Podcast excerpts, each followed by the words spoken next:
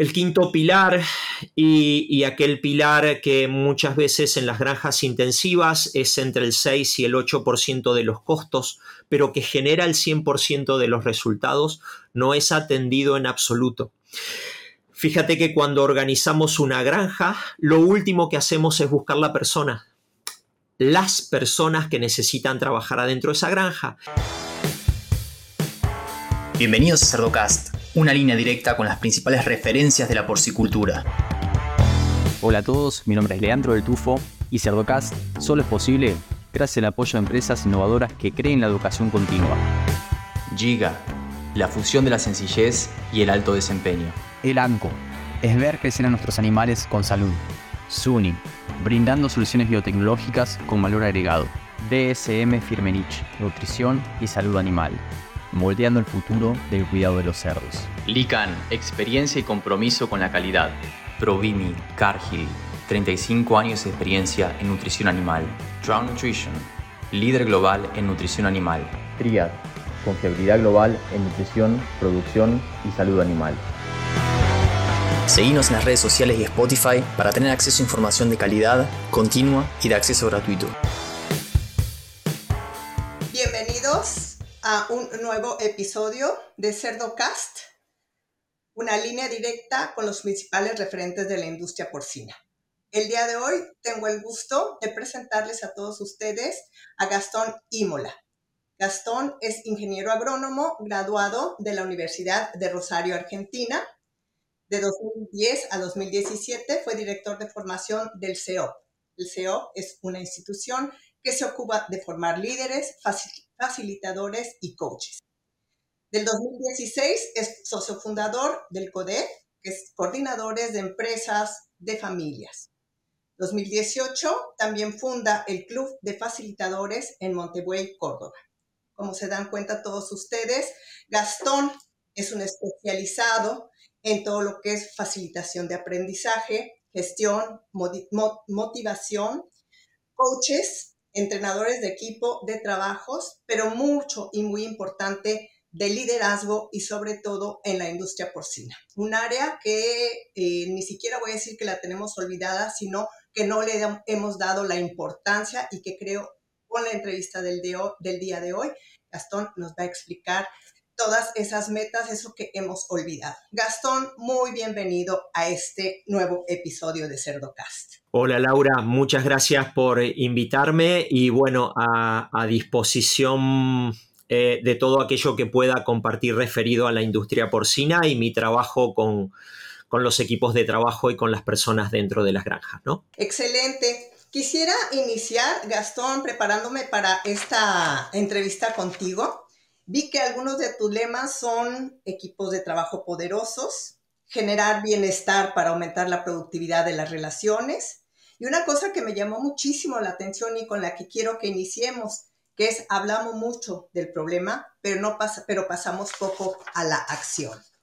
Entonces, Gastón, cuéntanos, ¿cómo formar un equipo efectivo en nuestras granjas porcinas? Porque tarde o temprano es crucial para la salud, para la producción, pero sobre todo una situación que estamos viviendo en todo el mundo, evitar, yo creo que tú nos vas a dar esas ideas importantes, esa rotación de personal que nos evita tener esos grupos y los líderes para que nos vayan diciendo hacia dónde vamos y cómo llegar para allá. Laura, nosotros cuando hablamos de producción porcina y, voy un poco a mi costado de, de ingeniero agrónomo y de hijo de productor porcino, hablamos siempre de, algunos pilares, ¿no? Que son nutrición, la, infraestructura, la genética y la sanidad.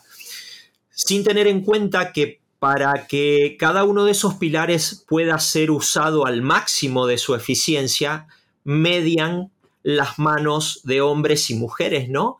Y que aquello que es una tecnología de máxima calidad si no preparamos a las personas para que puedan utilizarlas, por ejemplo, eh, esa tecnología no es efectiva. Entonces empezamos a, echar culpas al semen o echamos culpa al alimento o echamos culpa a una vacuna que anduvo o no. Y muchas veces eh, ni siquiera le hemos dicho al operario que para poder inyectar bien eh, esa vacuna tiene que tener la jeringa en esta posición y no en esta, porque si no entra aire, ¿no? Y entonces aparecen en, lechones al destete deficiencias de hierro que no sabemos por qué están sucediendo.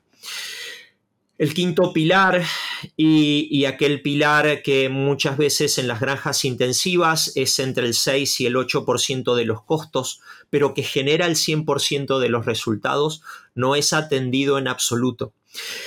Fíjate que cuando organizamos una granja, lo último que hacemos es buscar la persona, las personas que necesitan trabajar adentro de esa granja. Y, en general, cuando hay crecimientos, por ejemplo, de una granja, siempre se va atrás en la búsqueda de personal, cuando la selección de personal tendría que ser algo de carácter permanente y, no solo buscar personas cuando nos falta uno, sino que estar en una selección continua y permanente de mejores personas, de mejores operarios para trabajar adentro de esa granja. ¿Cómo hacemos luego para que ese equipo de trabajo sea efectivo? tenemos que trabajar o la metodología de trabajo que yo uso, porque seguramente hay, muchas más, pero mi metodología de trabajo consiste en darles herramientas para que ellos puedan relacionarse de una manera humana en el cual aparezca ese bienestar que, recién mencionabas. Mejores personas, mejores empresas, mejores resultados. Eso, si a veces es lineal y, a veces incluso es exponencial, ¿no? Eh, necesitamos tener plena conciencia de que el conflicto que aparece en cualquier grupo humano, no solamente en una granja, sino eh, en nuestra convivencia con nuestra pareja, es algo inherente al ser humano.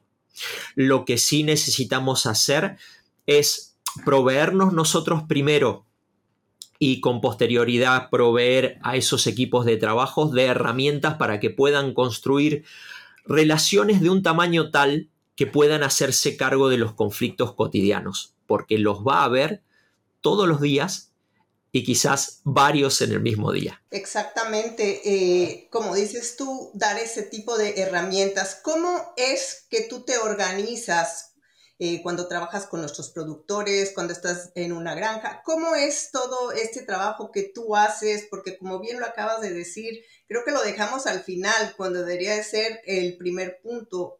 Y no solamente en la porcicultura, ¿no? sino en cualquier empresa, pues yo creo que las personas somos las que hacemos la empresa, logramos los objetivos. Entonces, me imagino que muchas veces tú llegas a resolver una situación, pero si quisiésemos poner el escenario ideal, ¿cómo iniciarías? Y si no, bueno, y cuenta, yo creo que son dos escenarios, ¿cómo iniciarías? Una granja nueva, una empresa nueva porcina y en la otra parte, ¿cómo llego a resolver una situación? ¿Cómo haces tu diagnóstico? Eh, llegó una granja en, esto de, capacitar, entrenar, donde ya está el cuerpo en juego, y acompañar donde hay habilidades eh, que procuro que, sean utilizadas por, las personas a las cuales estoy acompañando, eh, reviso ese sistema, ¿no? ¿Cómo, cómo está el sistema? Y, y, acá hay algo importante del sistema. ¿Qué disposición tiene la máxima jerarquía de ese sistema a trabajar con las personas?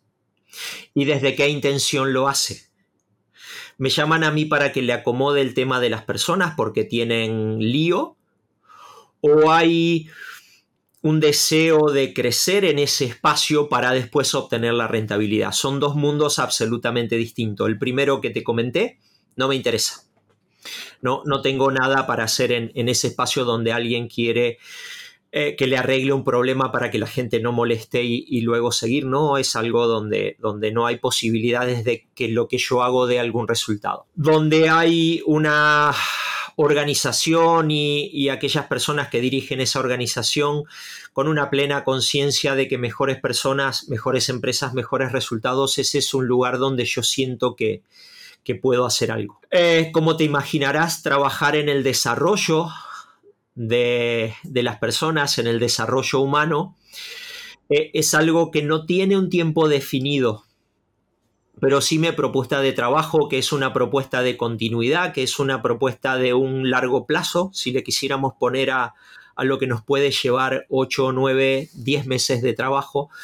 Tiene que ver con visitar una granja cada 15 días, trabajar adentro de la granja en, horario de trabajo, no algo que le agregamos al personal después de su horario de trabajo, sino trabajar con ellos, conocerlos, entrevistarlos, eh, entender cómo funciona ese sistema. Es, es, es un sistema social que no es igual al de la granja que estuve hace dos o tres días atrás, ni va a tener nada que ver con el que voy a estar eh, dos o tres días eh, después en otro lugar, ¿no? Entonces es, es, ver cómo funciona eso. Y el proceso de, capacitación y de entrenamiento tiene tres fases fundamentalmente para, para, simplificar esto, ¿no? A veces hablo de cuatro, pero, pero vamos, vamos a hablar de tres.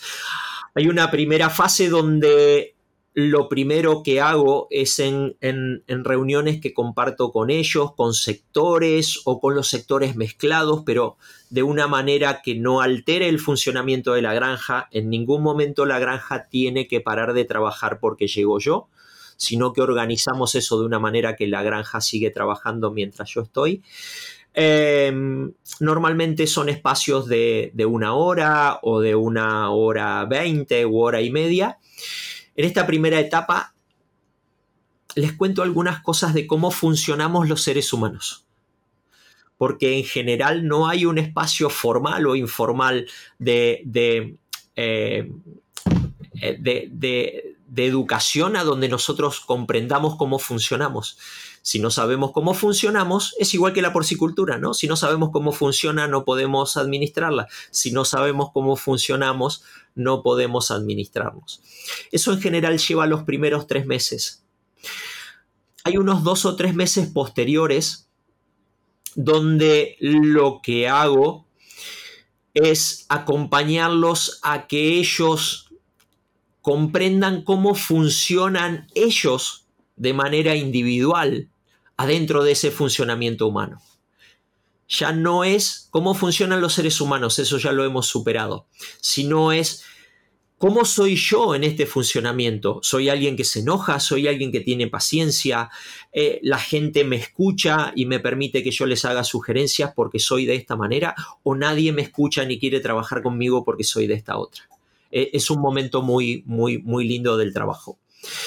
Y después vamos a una tercera etapa donde habiendo descubierto cuál es mi área o mi, mi espacio de mejora, aparecen herramientas relacionadas con el compromiso, con la comunicación, con la confianza, con lo que es el compañerismo. Eh, no, no, sé si en todos los, los países esta palabra aparece con el significado que le damos en Argentina, pero es, es, esto de, de, de, sentirse que el otro colabora conmigo, que me ayuda, que me presta atención, ¿no? E, es eso del compañerismo como, como en un equipo de trabajo que a veces son 5 o 6 personas, pero hay algunos casos donde son 120 o 130, aparece esto de la coordinación del trabajo.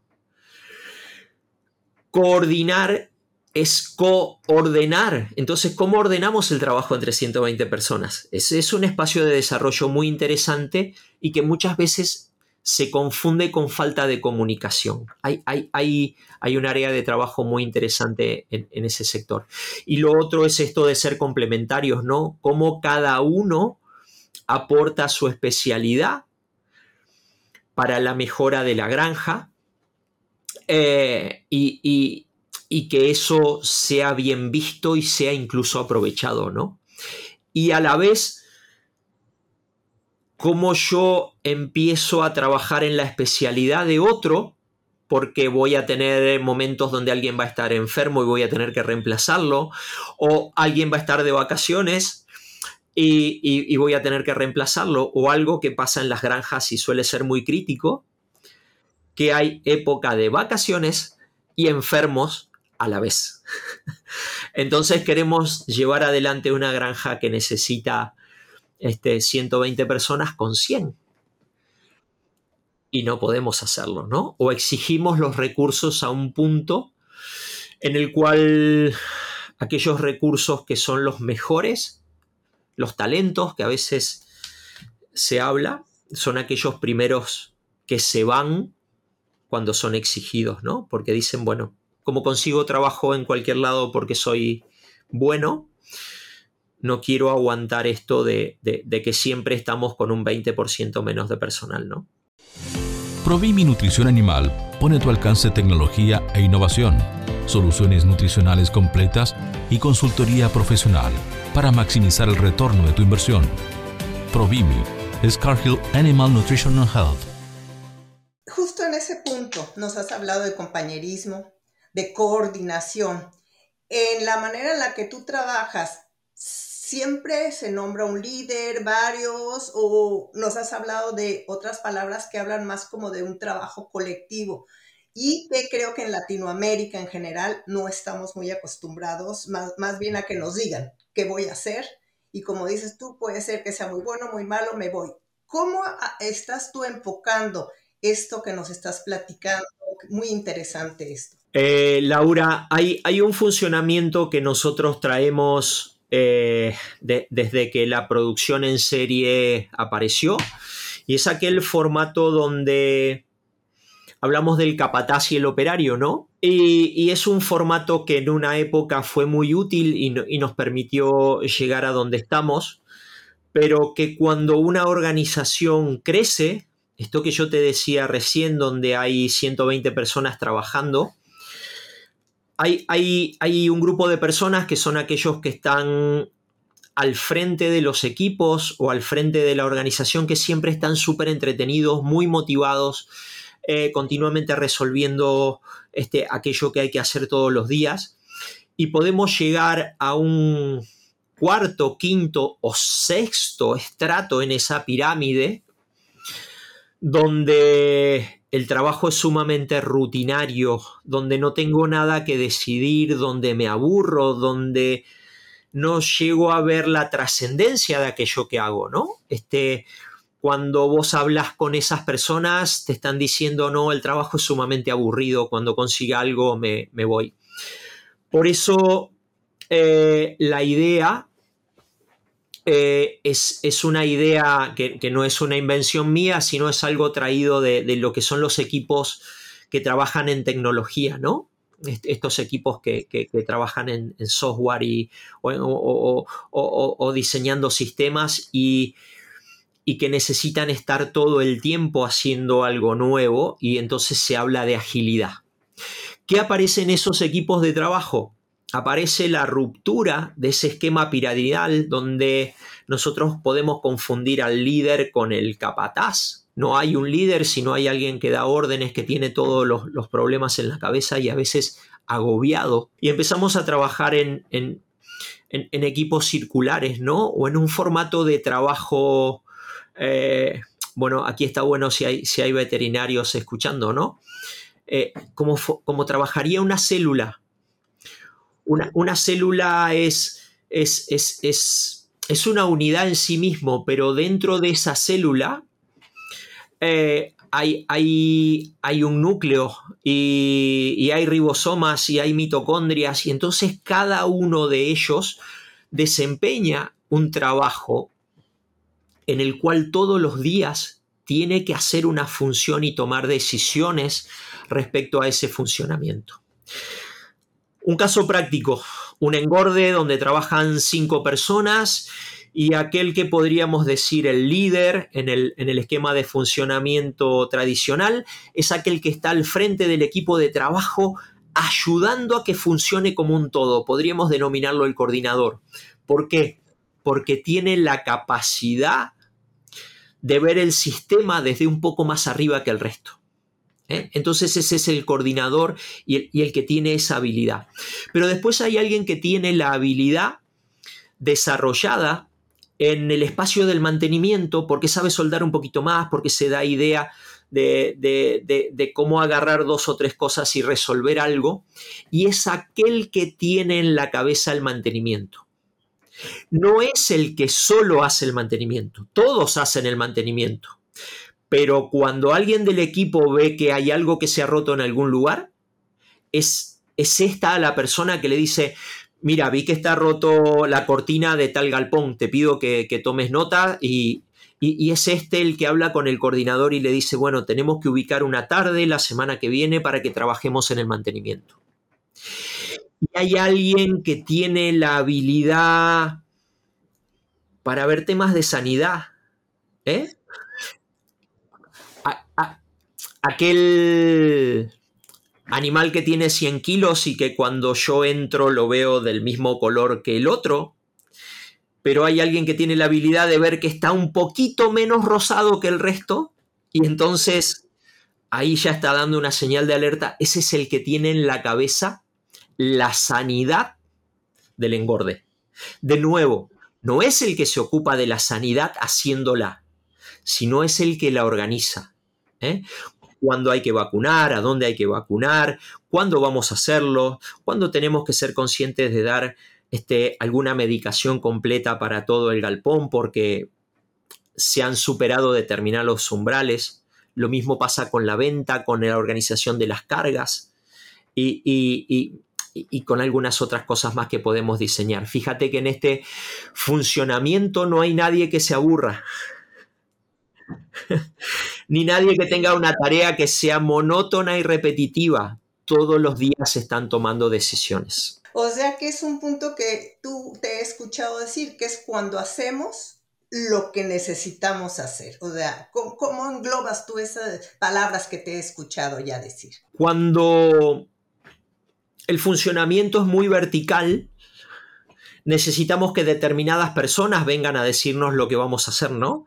Podemos encontrarnos que si el capataz ha tenido un problema muy grande en un lugar y no ha llegado al otro lugar que tenía que llegar, nos encontremos con gente que está sentada esperando que le digan qué hacer. Cuando nosotros trabajamos en un formato de equipo distinto, en un formato ágil, hay personas que ya ellos están decidiendo qué tienen que hacer. Eh, por supuesto que tienen que pedir supervisión, por supuesto que hay un, límite dentro del cual ellos pueden tomar decisiones o no, que está conversado porque nos hemos reunido y hemos definido eso. Pero hay una organización de la producción que no se detiene porque eh, no ha llegado el capataz. ¿eh? Porque todos están liderando algún espacio, o casi todos. Triad brinda soluciones innovadoras para un mundo en constante evolución. En Triad garantizamos la salud y el bienestar de los animales, ofreciendo productos, servicios y soluciones comerciales innovadoras, sustentables, tecnológicamente avanzadas y rentables que aportan al cumplimiento de los objetivos de nuestros clientes es bien importante, como dices tú, porque eh, si estamos muy acostumbrados, esa es la estructura que tenemos todos en las granjas. Y tú nos acabas de decir, vamos a trabajar esto de, como nos acabas de decir, de forma circular, el ejemplo de la célula, creo que para todos va a ser como una luz que nos va a dar ideas diferentes. Pero un punto muy importante para mí, cuando iniciamos esta conversación, tú nos dijiste el personal dentro del costo de producción es 6 a 8%. Tengo 35 años trabajando en cerdos, no ha cambiado, Gastón, no ha cambiado y sin embargo, cuando tú, por ejemplo, yo puedo decir, acabamos de conocer a un coach maravilloso, escuchen este podcast, él nos va a ayudar a algo que no hemos podido resolver. Y la primera cosa que escucho a mis productores, no, Laura, es muy caro, no podemos invertir o ni siquiera, no podemos gastar, no podemos gastar. Entonces, eh, danos alguna idea a todos los que estamos escuchando diciendo, esto es lo que necesito para que mi granja ahora sí funcione súper bien. ¿Cómo, nos, ¿Cómo te vendes? Ahora sí, o sea, ¿cómo se vende esto? Porque claro, yo le digo a un productor, te resuelvo un problema sanitario, listo, ¿no? Vas a destetar más lechones algo que a veces es intangible o que va a tardar, tú nos dijiste, más o menos son unos 10 meses, me dijiste, de lo que voy a acompañar y en ese momento voy a ver resultados. ¿Cómo manejas tú esta situación, Gastón? ¿Cuál es el costo que tiene medido ese mismo empresario respecto del equipo que no funciona? No lo tiene. ¿Cuál es el costo de ese operario que por estar desconforme porque hace tres meses que están pidiendo que tener una conversación con alguien de la empresa, en vez de poner la vacuna en el cuerpo del cerdo, la pone en la fosa? Hay algo que, que, sí puedo contar y que es el motivo de, de esto de, de venderme o de justificar mis honorarios que es que puedo darle muchos teléfonos o varios teléfonos, no, sé si muchos, pero varios teléfonos de lugares donde hemos trabajado y por algún motivo, en algún momento, quizás algún crecimiento que hemos hecho de la granja y nos hemos desordenado, el equipo ha dejado de funcionar como venía funcionando. Y hemos pasado de un peso de venta de 127, 128 kilos a uno de 110. Y cuando cuatro o cinco meses después, u ocho en algún caso, hemos logrado organizar el equipo de trabajo de nuevo, hemos recuperado el peso de venta. Entonces, aquello que nosotros hacemos respecto del funcionamiento del equipo de trabajo se tiene que ver en los indicadores de producción. ¿Y cuándo? Al cabo de tres o cuatro meses de trabajo no, hay forma de que no se vea o que no se mida en los destetados que nosotros eh, tenemos o en los porcentajes de mortandad que se disminuyen en una, eh, en, una sala de partos o en cómo nosotros eh, tenemos un porcentaje de, de, preñez o una tasa de parto superior, que es algo muy costoso porque lo vemos cuatro meses después, cuando hay un operario que está desconforme y ha inseminado mal, ¿no? el, de la sala de, maternidad lo vemos ahí instantáneo, ¿no? Semana a semana. Ahora cuando tenemos a alguien que no está a gusto en, en, la reproducción, eso sí que es bien costoso, ¿no? Porque hasta que le damos la vuelta a lo que ha pasado, ¿eh? todo, todo em, empresario que me esté escuchando sabe lo que implica tener un porcentaje o una tasa de parto del 92 o el 93% y caerse a un 86%. Y eso es así. Y a veces a propósito. Entonces, eh, ¿cómo hacemos esto? sabiendo que es algo muy económico desde el punto de vista de su recuperación y que lo vamos a medir en los indicadores productivos. Mira, hay, algo que quizás desordena un poco la pregunta que me hiciste, pero que es bien importante y que si, si, si me si, si, me permitiste, voy a hacer la pregunta a vos. También escuchamos hablar de que no se consigue gente para trabajar en las granjas, ¿no? ¿Qué pasaría si nosotros ofreciéramos un salario de 3 mil dólares para trabajar en una granja. ¿Qué, personal conseguiríamos? Mucha gente, mucha. Y de... Mucha gente, de toda calidad. Eh, quizás hasta algún médico de personas iría a trabajar en una granja porque no todos aquellos que se relacionan con la medicina humana este, logran un sueldo de esos. y entiendo que hoy es ridículo lo que estoy planteando, ¿no? Ahora, la industria porcina, si quiere conseguir gente de calidad, va a tener que bajar estos 3 mil dólares a 2.500, a 2.000, a 1.500, pero hasta un, una propuesta económica tal donde aparezca aquella gente que necesitan. Aquella gente que diga, bueno, yo por esto sí voy a trabajar 15 días seguidos. Yo por esto sí voy a dejar a mi familia un sábado y un domingo. Digo, necesitamos tomar conciencia de que el factor económico es algo importante. Que si nosotros no atacamos el problema o no nos hacemos cargo del problema, este de sacar a la gente de una zona de supervivencia o pensar que el criar cerdos hoy con la tecnología que tenemos es un trabajo de, baja calificación, no, no estamos entendiendo lo que estamos haciendo, ¿no?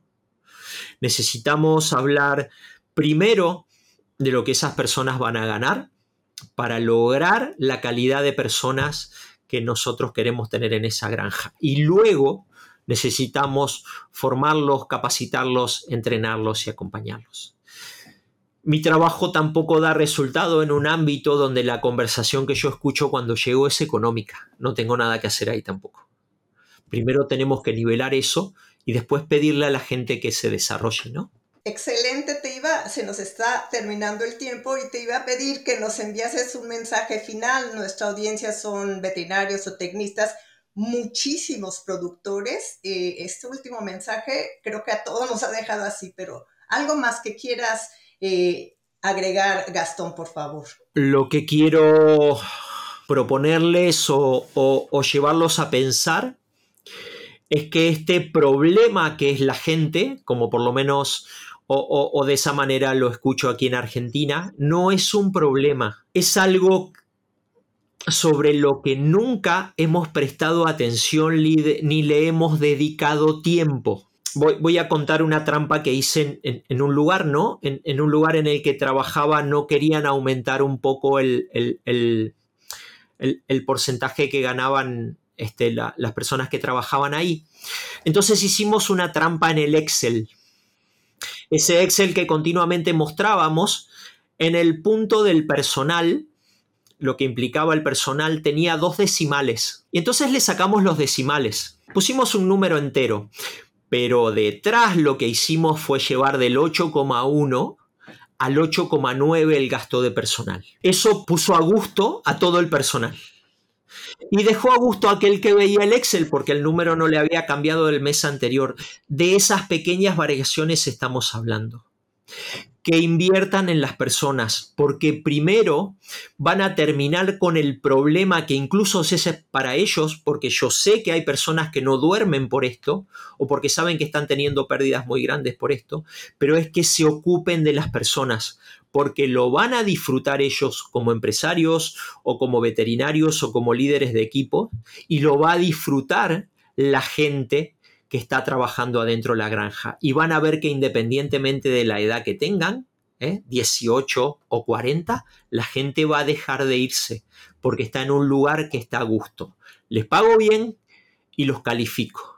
Contribuyo a que el ambiente, el clima de trabajo sea algo en el cual yo quiero seguir estando ahí. Excelente mensaje, Gastón. Eh, yo creo que, no creo, estoy segura que cuando escuchen este nuevo episodio de Cerdocast, la audiencia va a estar muy contenta. Nos acabas de dar una... Muchas veces no tocamos estos temas, son más de salud, de producción, pero que tú en este momento englobaste todo y nos va a llevar tarde o temprano a lo que todos queremos, tener mejor producción, obviamente tener un mejor retorno a la inversión, así que ha sido muy interesante, seguramente te vamos a invitar otra vez porque nos han quedado muchas preguntas, muchas cosas en el tintero que he estado apuntando. Para terminar nuestra entrevista, Gastón, siempre solicitamos que si nuestro invitado quiere proponer a alguna otra persona que podría aportarnos en estos episodios de Cerdocast, no, no es obligatorio, obviamente. Si tienes a alguien a quien recomendarnos, te lo agradeceríamos mucho. Sí, yo... Mm, eh, eh, ¿Pueden ser dos personas? Sí. Bueno, eh, em, uno es un veterinario que es amigo personal que es Diego Goñi, que es un veterinario de estos que trabaja mucho en, la máxima productividad de una granja.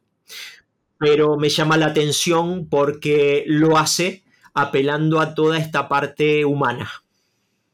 ¿Mm? Y, y, la otra persona a la cual me gustaría mencionar, no porque estoy muy en contacto con él, pero sí porque en los lugares a donde voy a trabajar me lo ponen como ejemplo respecto de, cómo él presta atención también a, este, esta parte humana de, los trabajadores, es Matías Copelo. Así que Diego Goñi y Matías Copelo como aquellos profesionales, cada uno en un ámbito distinto de la producción, pero que hacen su tarea desde un espacio muy humano. Muchísimas gracias Gastón, pues te agradecemos haber aceptado la invitación a este episodio de Cerdocast Realmente nos has aportado muchísima tu experiencia, tu información y nos va a servir muchísimo para que toda nuestra audiencia lo piense, lo reflexione y seguramente veremos mejores resultados en nuestras granjas. Te agradecemos que tengas muy buen día. Muchísimas gracias, Gastón. Hasta pronto. Gracias a ustedes y, buenos días para ustedes también. Y a los que llegaron hasta acá, les pido que piensen también en otros profesionales de la industria porcina y le compartan este episodio, para que todos podamos sacarle provecho a la palabra de los principales referentes de la porcicultura. Un abrazo grande y hasta el próximo episodio.